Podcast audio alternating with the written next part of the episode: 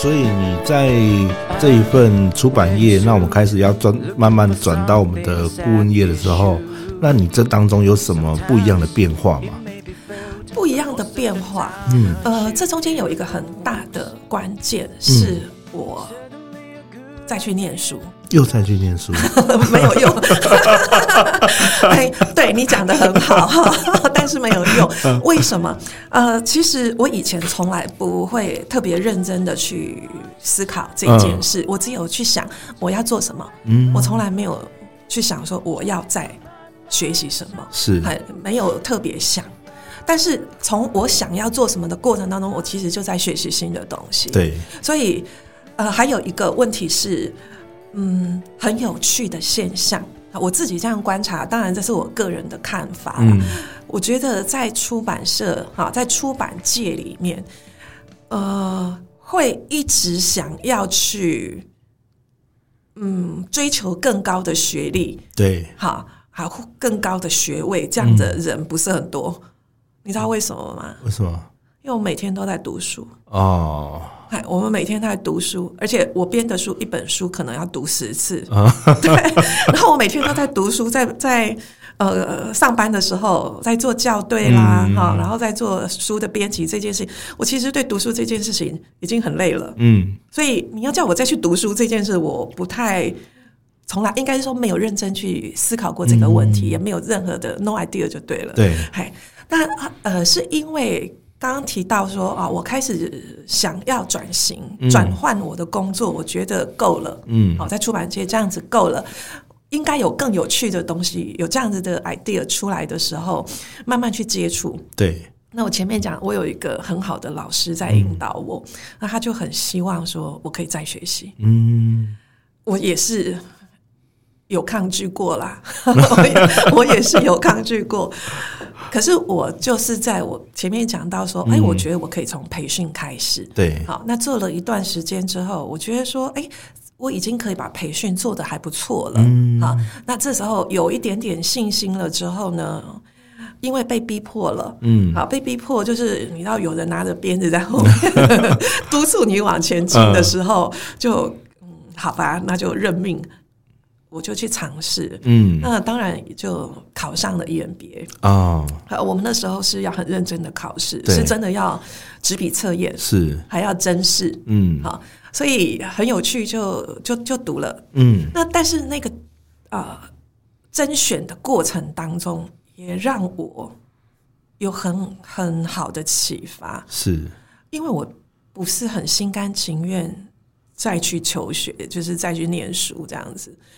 所以我大概只有用考前一个礼拜，把企业管理概论很厚，嗯、大概五百多页企业管理概论拿来读一读、翻一翻。是但是，嗯，因为我没有很认真的从头到尾把它读完。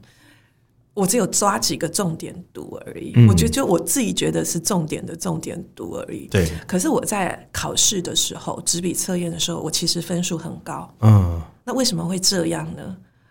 因为不是说我的考运好或考试的技巧很好，而是我在我的人生历练跟工作的经验里面，我很清楚的知道说，呃，管理会问到的问题，在我过去的管理工作里面，我可以。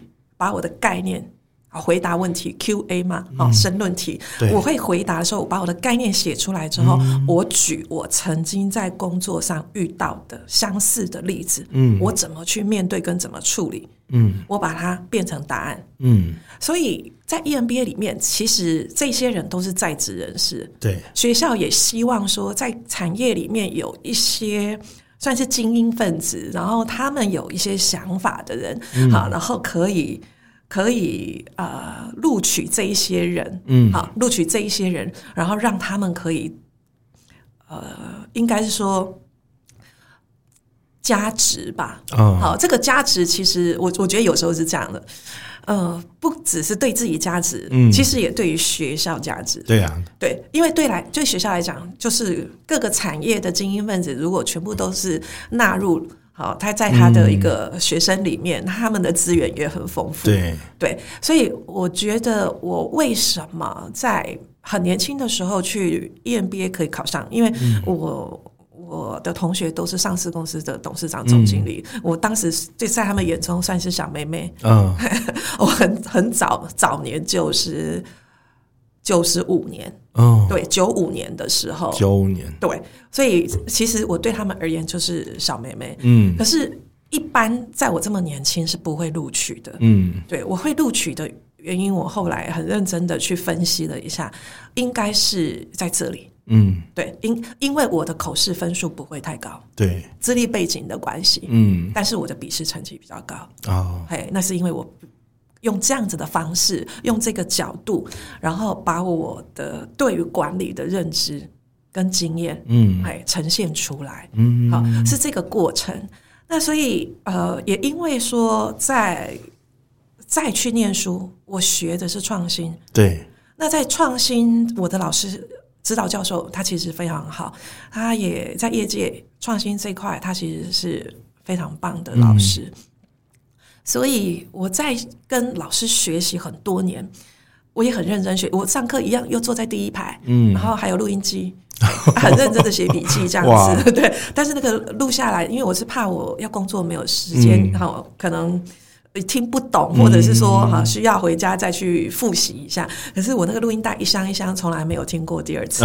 对 对，但是至少是态度是好的。嗯，好。然后我因为学创新学很多年，所以我后来其实有学以致用。嗯，对，所以啊，我老师也是有说，他很清楚的知道，在他的学生里面。真正有把他课堂上学到的东西用在工作上的啊，这呃，他知道我怎么用，他也很对，他也给我很大的鼓励跟支持。嗯，所以我因为学的创新策略，再加上说我实务上的磨练，对，包括培训，嗯。啊，然后包括到企业的去辅导，嗯，好从。助理顾问开始学习，对。对，所以我慢慢的把这些我学到的东西整合在一起，嗯，然后发展出自己的路线，对，也就是说自己的风格、自己的 style，我有我自己擅长的东西，嗯，对，所以应该是说走出我自己一个特色，或者走我自己的路，嗯，对。但是这个路程就是这样弯弯绕绕，对，哎，他其实一开始并没有设定好目标跟终点，嗯，好，那只是说呃。遇到了问题要突破的时候，就努力的去做。嗯，大概是这样吧。了解。那所以，因为我知道您之前也有到过不同的地区去授课嘛，包含比如说中国啊，或是其他地区。嗯、那你觉得在台湾在授课或者是做顾问，跟其他地区比起来，有没有什么比较大的差别？差很多，非常之多，非常之多。对，但是呃。我要这样说哈，嗯、我曾经在公开的课程里面哈，有遇过。我想那个是在大学啊，嗯、我曾经在大学里面去授课，当然它是通识的课程。嗯，那我我的老师，因为他有一个通识课程，他有一天他突然打电话给我说：“哎，张琳，你要不要来上什么课？我觉得那个主题很适合你。嗯”那他不是我的指导教授，他他是我曾经就是我们的院长这样子。嗯、那既然是老师。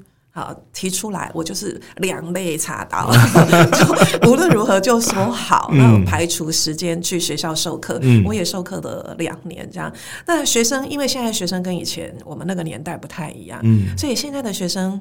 很敢讲，嗯，嘿，所以他曾经就是刚好那段时间，我是两岸在跑，我在大陆也做培训，对，然后在台湾也有工作，不只是培训，也有呃辅导的工作这样子，嗯、所以还有学校的授课，所以我因为这样两岸在跑，我每一周都每个月都要到大陆去至少一周这样子，哇。当时，嗯，所以呃有时候我会分享一些我在大陆的见闻，嗯，啊，那学生。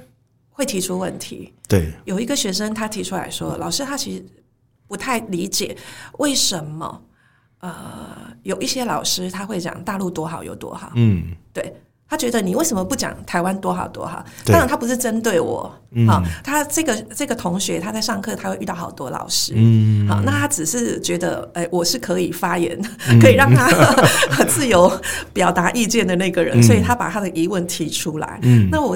我就借这个机会来跟他们说，因为我在大陆是在北京的培训机构做职训，嗯、那我在北京里面遇到的我们的培训助理都是一本大学毕业的，嗯、都是北大毕业的资优生，所以他们其实是非常呃素质非常高，应该这样说。嗯、那他们的学习能力也很强，而且他大陆人跟台湾人最大的差异是，他们很清楚知道他们要什么，嗯，他们也很敢要。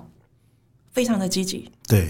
那台湾这边过去的老师，在在当年啊，在当年，台湾过去的老师算是比较少的。那对他们而言，他们也很清楚知道说。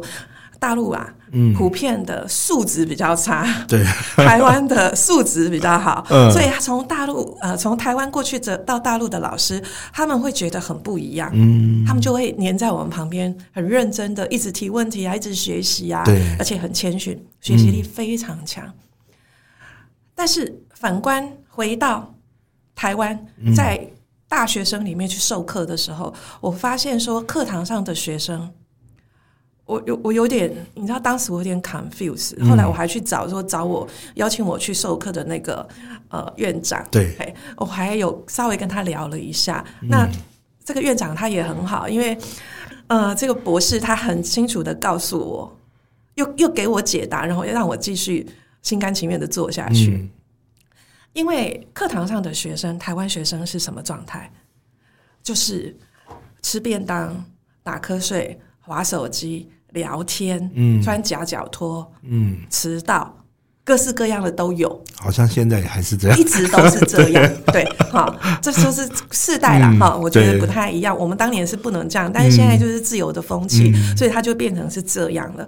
那你没有办法，你只能循循善诱。嗯，可是你会觉得说，我我，你知道老师是不能迟到，对，可是学生是下课前才到。嗯，老师如果。晚到了，好，上课钟响，老师还没到，嗯、就是很不尽职的老师。对，但是同学可以下课前才到，你还要算他有出席，不算缺席这样子。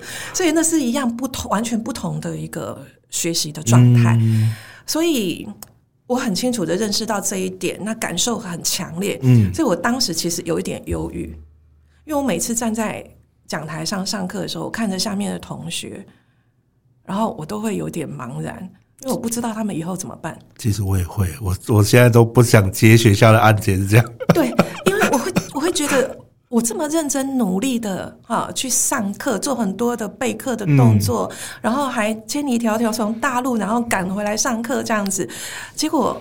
是这样子的学生，这样子的一个学习态度，然后重点不在于我们付出多少，我们付出多少没有关系，嗯、因为这就是我的工作。对，对我不管是对谁，我都是这么认真的工作态度，嗯、所以那个是没有差异的。但是差异在于你们要怎么办？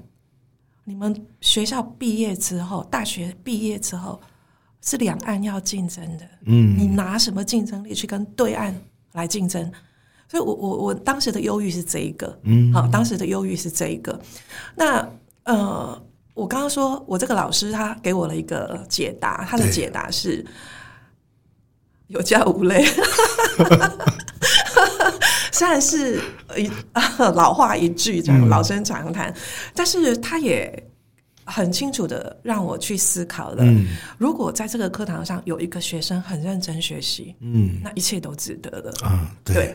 所以，当然，我的那门课还是有很多很认真学习的同学。嗯、所以，一直到呃，一直到现在，嗯、有些很优秀的同学，我们那个 FB 啊，还有互相追踪，所以我知道他们现在的动态，我知道他们还是很优秀。嗯，哎，这是没有问题的。嗯，那也同时让我很清楚的知道说，好，我适合教大学生。嗯，不是大学的大学生，是。已经长大的学生，长大的学生，对，而不是说那种还没长大，嗯，他的那种心态。像其实呃，台湾一直到大学的这些学生，他们其实还没有经过社会的历练。嗯，那我所谓的大学生是什么？是已经出了社会，经过了社会历练，他非常清楚知道他想要什么。嗯，对。那那样子的话，可能我在教授的主题对他们来讲会比较适合。嗯，因为包括我做创新策略。然后我在做 HR，嗯，啊，我在做一些培训，对，那这些相关的主题，其实都必须要有一些想法的人才有办法，甚至于要有一些社会历练、工作经验的人，他才可以去理解我在讲什么。嗯，那如果是以学校来讲的话，可不可以？也可以啊啊，只是说他们可能没有办法很清楚的感受。嗯，我我们讲的这些专业主题是什么？我打个比方说，我曾经在中部的一个科大科技大学，嗯，好受邀去上课。那当时是系主任邀请我去的，那我上的是人力资源管理实务课程，所以我是以业师。去上大三的课程，嗯，而且是就是他不是一一般讲座，是要上一整个学期，哦、有学分的，是两个学分的课程这样子。嗯、那其实我当时这个系主任邀请我过去台中上这个课的时候，又回到一件事情了，又是两肋插刀，因为我已经说我不想要去大学授课了这样子，嗯、但是因为系主任是我的学姐。然后他就说，因为他对我有一些了解跟认识，他就说他很希望他们的呃，他他这一系的学生可以学到的是实务，嗯，因为他们是跟经营有经营管理有关的对。科系，所以他的学生呃，他们设定的是未来毕业之后是会担任经营管理的工作、嗯、啊，不管是创业也好，或者是担任管理职也好，所以。他很希望说有实务经验，嗯，所以他来邀请我，又是两肋插刀，一句话，学姐啊，既然提出来了，无论如何就要把时间抽出来。后来我自己算一算，不太划算，为什么？因为我的钟点费。比我的交通费还要低，嗯、也就是说，我从高雄搭高铁，然后再搭计程车进到学校，这样来回，我其实我的交通费比我领的钟点费还要高很多、嗯、啊，所以又是义气这样子。但是呃，很好玩的是，那个课堂上因为是在大三，嗯，那我有把很多呃实物的东西规划在课程里面。嗯、那当时开学的时候，突然。第一天嘛，哈，嗯、呃，我会提早到，然后，哎，系主任就说副校长召见，嘿，所以我就跟着他去 拜见副校长。为什么要召见的原因是，因为学校提出一个质疑，嗯，学校有专任的 HR 的老师，对，为什么要从外面找兼任的夜师？嗯，对，所以。对于这件事情，我们需要去做说明。对对，好，那我了解我的学姐为什么？因为人力资源管理，好，在台湾比较特别。台湾人力资源管理它是五管，哈，气管的五管之一。嗯，气管里面的五管叫产销人发财，所以人就是人力资源管理。但是我们只能在气管系里面。看到有这一门课程，嗯，好，在大大二、大三的时候有开这一门课，两个学分。可是事实上呢，它其实是一个很重要的专业，对，对，它其实，在企业经营管理非常重要的专业。嗯、那台湾的 HR 事实上是落后西方国家超过二十年，但是我们回来看，如果在这一块我们要提升。又要回到原始的学校教育，嗯，哦，就是说最根本的学校教育有没有这一块？对，那我们会看见在大学科系里面，它就只是一个两学分的课程，嗯，只有两学分。像以财管来讲，是不是有会计系？对，好，财务系啊、金融系啊这些都有，嗯，它是一个科系，大学四年都在学相关的专业哦，嗯，但是。人力资源它只有两个学分而已，嗯、所以对于这样子的一个专业来讲，很多人都不熟悉。嗯，那有一些人会说有啊，有人资所。嗯，但我们要问，如果你大学没有经过四年的养成，嗯，你人资所学的是哪一个 label？对。而且也是学理论而已，嗯，所以在这一块来讲的话，实务经验其实并不是很多，嗯。那如果要有实务经验，就必须要做过这个工作，从实务出身的老师，对，包括呃，我我其实事实上我也有进到企业里面去担任人资，嗯，人资长。对的历练，那人资长的历练就是在现在是上市公司的人资长哈，嗯、然后也好几家公司这样子，嗯、所以我有 in house 的经验，嗯，有顾问辅导的经验，好，那解决问题或者是授课，这些都有。所以这也是当时学姐她极力背书，希望我可以去开办这个课程的原因。嗯，对。所以在实务上面能够带给学生一些跟呃学理或者理论派是不一样的东西的。那这个的话，可能就会是呃当时哈。这个系主任想要找我去上课开课的目的，嗯，那这个实物是非常重要的。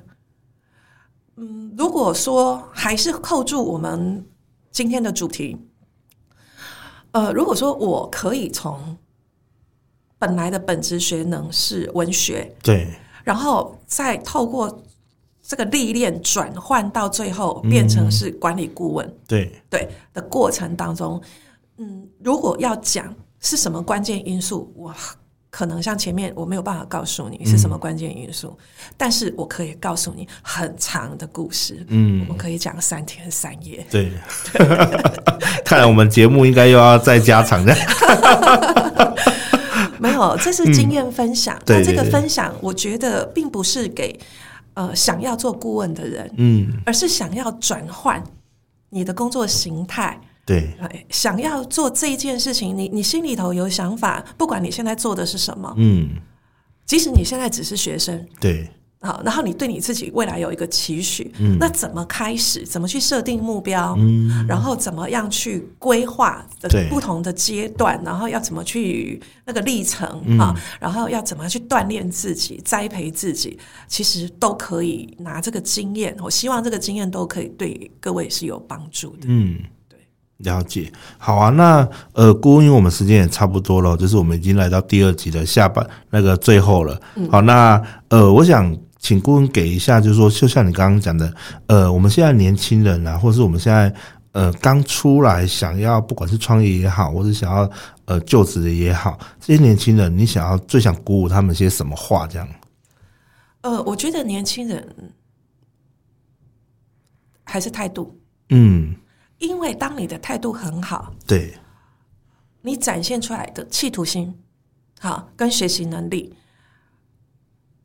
嗯，跟责任感，好，嗯，你展现出来的这些相关的特质。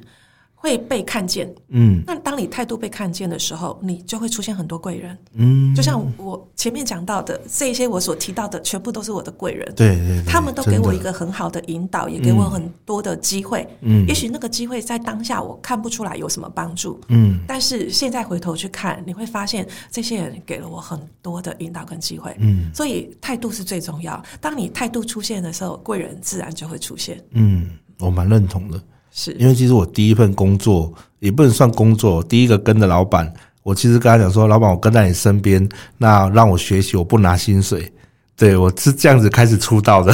是，就包括我自己找我在培训新的顾问，嗯，我也是看特质，我观察他一段时间之后，嗯，我觉得他可以，嗯，所以我问他，你愿不愿意跟着我来做这个工作？嗯，那他说，哎，可是我没有这个背景跟经验，我说没有关系，我觉得你的。